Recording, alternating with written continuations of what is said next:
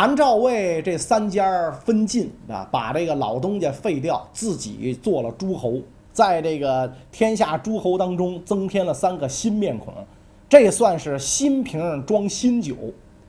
很快，东方大国齐国旧瓶装新酒，原来的国君被废了，大夫田氏代替了姜姓国君做了国君。那这就是著名的田氏代齐的故事。说起这姜氏齐国，这可是春秋时期赫赫有名的一哥，人家祖上就很光荣啊，灭纣守功姜子牙的后代，封到这儿建立的国家。齐桓公更是春秋一哥，在管仲的辅佐下，是吧？九合诸侯，一匡天下，基本上这个称霸春秋整个时代。但是呢，后来他为什么被底下的大夫篡了权呢？这田氏又是哪儿来的呢？田氏啊，不是这个齐国本地人，是外来户。哪儿来的呢？陈国来的。齐桓公时代，陈国的公子陈完到这个齐国来避难。为什么一国的公子要到外国来避难呢？这种事儿在春秋时期屡见不鲜。春秋无义战嘛，不但诸侯国之间打，这个各诸侯国内部也是打得不亦乐乎。基本上一年一小乱，三年一大乱，无时不乱。那父子相残，骨肉相争，这种事儿车载斗量，记载不完，礼崩乐坏的时代嘛。所以陈完为了避祸，就逃到了齐国。当时正是齐桓公在位嘛，啊，一看这个外国公子是吧，千里来投是吧，非常的这个重视啊，特别是他也很喜欢陈完这个人，小伙子可能也一表人才，比较英俊。就马上打算这个封这个陈完啊做这个呃卿大夫。陈完知道自己一个外来户，那到这儿来是政治避难的身份。如果骤得高官，必然是齐国土著这个大夫不服，那所以赶忙推辞啊，说我这人才德不足以干这事儿，是吧？您呐就给我一个能实干的这个差事，我干点实实在在的，那让我有一门手艺，我能吃饭就完了。所以呢，他就负责齐国的百工啊。按照现在的话讲呢，就是铸剑部部长。在这个差事上干的是有声有色、兢兢业业、恪尽职守。陈完到了这个齐国，他要立足嘛啊，首先要表示自己跟原来的陈国一刀两断了，我不是陈国人了。从此之后，我世世代代做齐国人。我要规划，那我要加入齐国的国籍，以后我拿齐国护照出门，是吧？齐国护照好使，到别的国家免签，是吧？所以我要拿这个护照，那怎么办呢？你就不能姓陈了吧？改了个姓啊，姓田啊。所以从他这儿开始，这陈姓就改成了田姓啊，田完，是吧？然后最好能跟齐国的大族联姻啊，找个齐国土著大族能联姻，联了姻之后，我就是人家齐国女婿了，这人就会高看我一眼。所以他就找上了齐国一个老资格的这个大贵族啊，就跟他讲是吧？你看你你闺女富裕吗？有剩女吗？给我一个是吧？省得你到处相亲去是吧？我这个模样不挑是吧？您只要是您闺女亲生的就成，或者名义上是您亲生的也成是吧？哎，您您给我一个。这大贵族一想，你一个外来破落户是吧？你这张嘴就要娶我闺女，你有啥呀是吧？你在临淄，房屋一间，地无一垄，车无一辆。有房有车吗？你知道这房价多贵吗？你知道车的摇号吗？你就娶我闺女，但是一想，人家好歹人家身份高贵啊，陈国公子啊，怎么办呢？找一个算卦的吧，啊，给算算我这闺女能不能嫁他？找了一个算卦的，哎，你把这陈完，甭管看面相还是算生辰八字，还是看手相，还是还是拿俩王八壳往往地上甩，甭管怎么着，你给我看看他怎么样？这算卦的一看，哎呀，说这小子贵不可言，怎么个贵不可言？五世子孙之后，当为正卿啊！他传五代，他就是正卿。八代取姜氏而有天下，那咱齐国就姓他的姓了。你说这要按今天的话讲，要按今天来讲啊，这个齐国的这个贵族应该马上向国君举报，对吧？哎，他们家八代之后取取代的，那弄死他，是吧？结果这贵族心倍儿大，一听哦，真的是吗？哟，这那我这我这抖了，那将来我们家就国丈了，是，好好好，马上把闺女嫁给他啊，就真把这闺女就嫁给了田完，所以田家就开始在这个齐国就扎下根来。果然，田完五世孙的时候，就是田桓子的时候啊，这个田氏已经在齐国是位居正卿，正卿仅次于左右相国，就相当于副总理的这个位置了，哎，属于党和国家领导人了，副国级了，是吧？所以地地位很很高啊，很高。所以这个田桓子的时候，田家已经是齐国已经不容小觑的啊这么一个。一股势力啊，特别是呢，他已经完全本土化了，再也没有人提他是从陈国避难来的。当时齐国在位的国君是齐景公，齐景公是春秋时期仅次于齐桓公的这个齐国明君，这个一心想恢复齐桓公的霸业，而且他也是齐国在位时间最长的君主，在位五十八年之久。但是这些君主啊，都是这样，早期的时候。齐景公在名相晏婴的辅佐下，那就是大家都学过那个晏子，是吧？在他的辅佐下，励精图治，国力强盛。到了晚年，难免骄奢淫逸，好大喜功，征求美色，滥修宫史，征发徭役，百姓是怨声载道，啊，就有点跟后世的唐明皇啊很像。你专制君主活的时间一长，没好事儿，是吧？到到到越到后边，他他他越胡来。是吧？如果早早的挂了，那是百姓之福。所以他这个到后来，他越来越这样。跟他形成鲜明对比的是田氏，齐景公越那儿这个横征暴敛啊，这个越在那点剥削老百姓；田氏越施恩于百姓。怎么施恩？田氏特别有办法。他这个放债的时候啊，放五斗，借你五斗债。还的时候呢，你还四斗，或者我借你大斗，你还我小斗，等于表面上那我吃了亏了。但是老百姓普遍感激田氏，跟国君形成了鲜明对比，以至于当晏子就是晏婴出使别国的时候，都跟别的国家讲啊，说我们这个姜氏齐国早晚有一天被田氏代替，这是早晚的事儿啊。别的国家觉得很奇怪，你们齐国现在正强大呢，你们齐景公那么牛叉是吧？你这个。怎么可能呢？被田氏代替呢？他说：“田氏用公使之恩私惠百姓，他那他那地都是国君封给他的，不是他自己买的。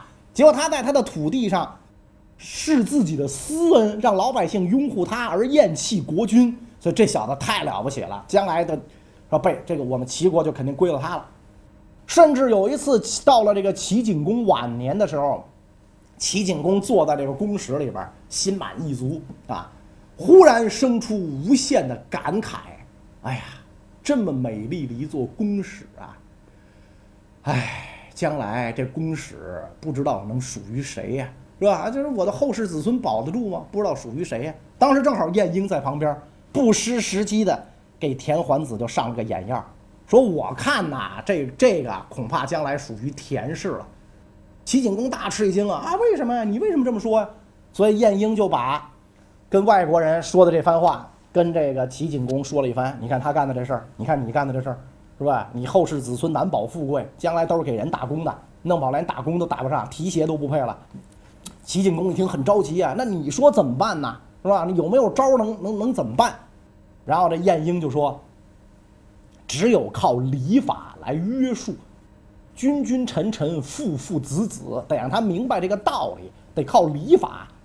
但是齐景公一想，如果要靠礼法的话，我首先就得带头。其身正，不令而行；其身不正，随令不从。这是孔夫子说的，我就得带头。那我不想带这头啊，是吧？我就想骄奢淫逸，我就想选美女、修宫殿。你让我带头，整天装这我 这我干不了。那而且齐景公一想，我现在主要的这精力在争霸上，恢复皇宫的霸业，是吧？然后在享受上，我还能活几年啊？我七十大几了，很快我就要挂了。我死之后，管他洪水滔天呢，后世子儿孙自有儿孙福，我我不管这个。所以齐景公时期没有采取什么措施来限制这个。田氏势力的发展，所以到了这个齐景公一挂，那这时候田桓子也死了，田家的掌门人呢就变成了田启啊，这已经是七代了啊，已经从从陈完开始算，已经是第七代了，是吧？八代就要取天下了，还差一代，这已经第七代。田启的时候呢是这样，齐景公挂了啊，然后他吩咐两位相国，立自己最喜欢的一个美姬生的儿子做国君，然后两位相国做顾命大臣辅佐这个幼主。但是田启不喜欢这个新国君，田启非常喜欢公子杨生，是吧？跟他关系非常好。公子杨生在新君继位之后，害怕新君找自己的麻烦，就流亡出国了。所以田启一门心思谋立公子杨生，就在这个两位相国和诸位大臣之间互相挑唆，最后率领这帮大臣杀进宫去，杀掉了两位相国，赶跑了新君。然后准备谋立公子杨生，把杨生偷偷给接回来了。他当初的借口是，两位相国专权，国君无道啊，所以咱们要谋立新主，把这个俩人干掉，把这个这个新君赶跑。但是，谋立哪位新主，他可没说啊，你不能说我准备立杨生，谁都知道杨生跟你穿一条裤子的，你立他，那这不就昭然若揭吗？是吧？你这不行啊，这个，所以怎么办呢？特别逗啊！他跟这个大臣们讲，说这个我们家刚祭完祖，那个肉啊，得大家吃啊，分给大家吃。所以我呢，府上开宴会啊，牛排、猪排、鸡排、大虾、沙拉，咱随便啊，大家大家来，我请客。那你想，这个人家祭祖的肉分给你，这都是无上的光荣了，是吧？这咱不能给脸不要。所以大家伙呢全来了，兴高采烈的就就就全来了。来的时候呢，上菜吧。抬进来一个大麻布口袋啊，大家都很新鲜。咦，怎么着？这什么意思？这菜怎么是一大麻布口袋？现杀呀！麻布口袋一打开，杨生从里边钻出来了。然后这个田启就说了：“哎，这就是咱的新君，应该立他做国君。”有的大臣不服啊，你比如鲍氏、鲍叔牙的后代，那也是齐国高门大将。哎，你小子这这怎么怎么搞的啊，是吧？你说谋立新君，立你，你看中的那不行。经过一番激烈争吵，田家势大，又在人家的一亩三分地儿上，你要是敢说不同意，晚饭就吃你。所以在这种情况下，大家都同意立这个公子杨生做齐国的新国君。这公子杨生就是齐悼公，是吧？你看看他这谥号道公，哀悼道，可见他下场不咋样。在位四年就被跟他不和的鲍氏杀了，这个齐国就又乱了套了啊，又乱了套了。那么这个。呃，公子杨生死了之后，与此同时，田齐也去世了。田家的掌门人换成了田常，田完八代孙田常，也是齐姜氏齐国的真正掘墓人。田氏代齐就是从这位田常开始的。齐国几经大乱，最后啊，一帮人拥立了齐简公继位。这个时候，田氏的这个掌门人，我们咱们讲变成了田常。田常在这个自己的封地内轻徭薄赋啊，改革内政，发展生产，同时积极壮大自己的势力。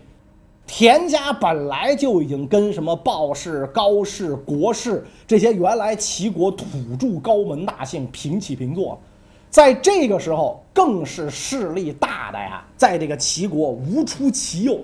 没有一个人能跟他比了，他甚至已经不需要联络齐国的土著大姓，就能够独当一面啊！到这个这到这种程度，所以这个作为国君的齐简公是看在眼里，恼在心头啊！齐国是我姜氏的，不是你田氏的，你一个外来破落户，当年我祖上一念之人把你留下啊，结果留下了大祸，这玩意儿我可不干，咱咱得掰扯掰扯。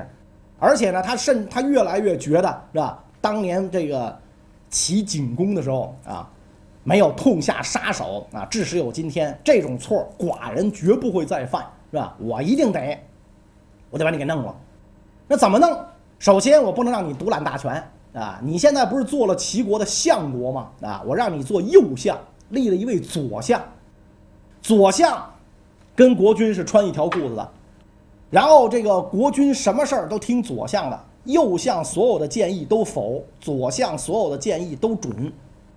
而且这个左相手下有一个大臣啊，叫子我，公开宣称，田家都应该灭族，全家都应该杀，杀的干干净净。早晚有一天我要干这事儿。你说这人多二，你干这事儿你能嚷嚷的满大街都是吗？对吧？你干这事儿你就动手干，结果你没有干，到处嚷嚷，过嘴瘾是吧？嘴炮无敌是吧？我要干这事儿，我把你家全杀光，我杀，我杀，我杀。田常一听，你这话都说出来了，我装没听见是不能示弱吧？是吧？怎么办？先下手为强，后下手遭殃，点集兵马就奔宫里就来了，要废掉齐简公，要杀子我，杀左相。田常的兵马一出动，就有人报给齐简公，说田常那小子反了！大军奔宫里杀过来了。哎呦，齐简公火冒三丈，好，寡人没杀你，你敢杀寡人？赶紧调集兵马。那他手下国军也有直属部队嘛，调集御林军是吧？禁卫军，平平此逆贼，关闭宫门。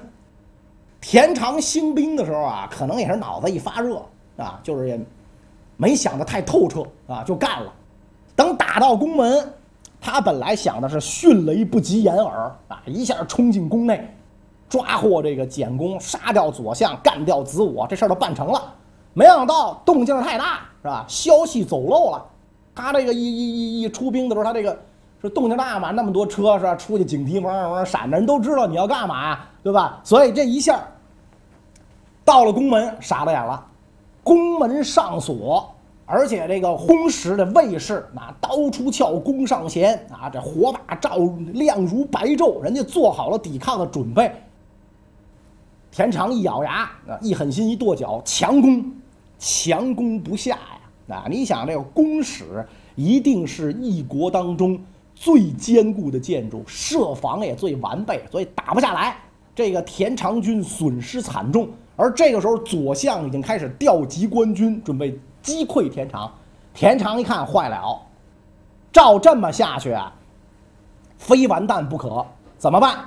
拿出自己最拿手的本事，跑吧！啊，本来我们也是从陈国流亡再来，流亡来的。虽然在这儿待了这么多年，但是现在又得避难，咱再找一个国家流亡吧！啊，所以调转车头就跑，跑出去几十里地，一看这个官军啊，就所谓的官军没有追上来，所以他手下一个谋士就拦住他：主公千万不能跑，这一跑，八世基业毁于一旦。啊，所以而且在田家世世代代流传着这句话嘛，咱家八代就该得天下了，是吧？这眼看离成功行百里者半九十，是吧？现在眼看离成功十步之遥了，您放弃太可惜了。所以现在必须整顿行伍，然后让这个咱们这个封地的百姓也好，私人部曲也好，想起先主爷的德政，返回头去杀他们啊！他们都是一盘散沙，没做好思想准备。所以田常到这个时候醍醐灌顶，醒悟过来，哎，对呀，是吧？我可不能把这个八世祖祖祖宗的这基业毁在我手里，那我死后无颜见祖宗啊！所以又整齐了兵马，做了一番战时动员啊！将来我得了天下，各位都不失公侯之位，是吧？然后马上调转头来跟官军一场混战，果然如他的这个谋士所料，这官军大败。左相被杀，那个扬言要杀他全家的子我，乱马军中踏为肉泥，尸尸体都找不着了。齐简公仓皇出逃，行至半途被田常派人给干掉啊，给杀死了。所以这样一来的话，齐国的大权就完完全全的落在了田氏的手里。田氏掌握齐国大权的局面。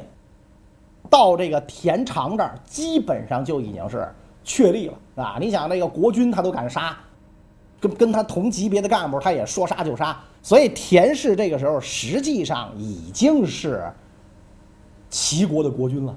但是呢，他毕竟还没有走出废齐自立的这一步。啊，这之后，田氏掌握齐国大权又整整七十年之久。在这七十年中，国君甚至要去朝见田氏大夫，所以田氏是君了，国君是臣了，但是名分没有变。直到田常的孙子田和的时候，到了公元四世纪的时候，田和才正式废掉了这个齐国的末代国君齐康公，自立做齐国的国君。那么田和怎么能够废掉这个齐康公自立呢？因为他在国外啊有一好哥们儿，也是国君，谁呢？魏国的国君魏文侯啊，他跟文侯魏文侯关系非常好啊，好哥们儿，所以跟魏文侯说说，你看你也是权臣篡位，废掉这个晋国自立，我也是权臣篡位，那咱哥俩都是奸臣，谁也别说谁，是吧？所以你能不能代奏天子，让我代替？魏文侯说行啊，坏蛋越多越好嘛，是吧？这样一来，我心理负担就就就减轻了，是吧？干这事儿的不止我们哥仨，还有你，这行啊，是吧？所以就代奏天子。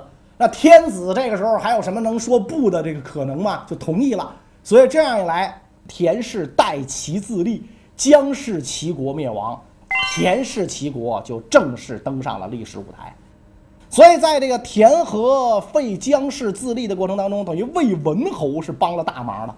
魏呀，在韩赵魏三家当中，实力不算最强，但是就是在这个魏文侯的带领下，魏国在战国初年成了战国时代的首强，有声有色。都有哪些故事呢？咱们下一讲再讲。区区一个秦桧儿，他有什么大本事？这个齐真正的凶手。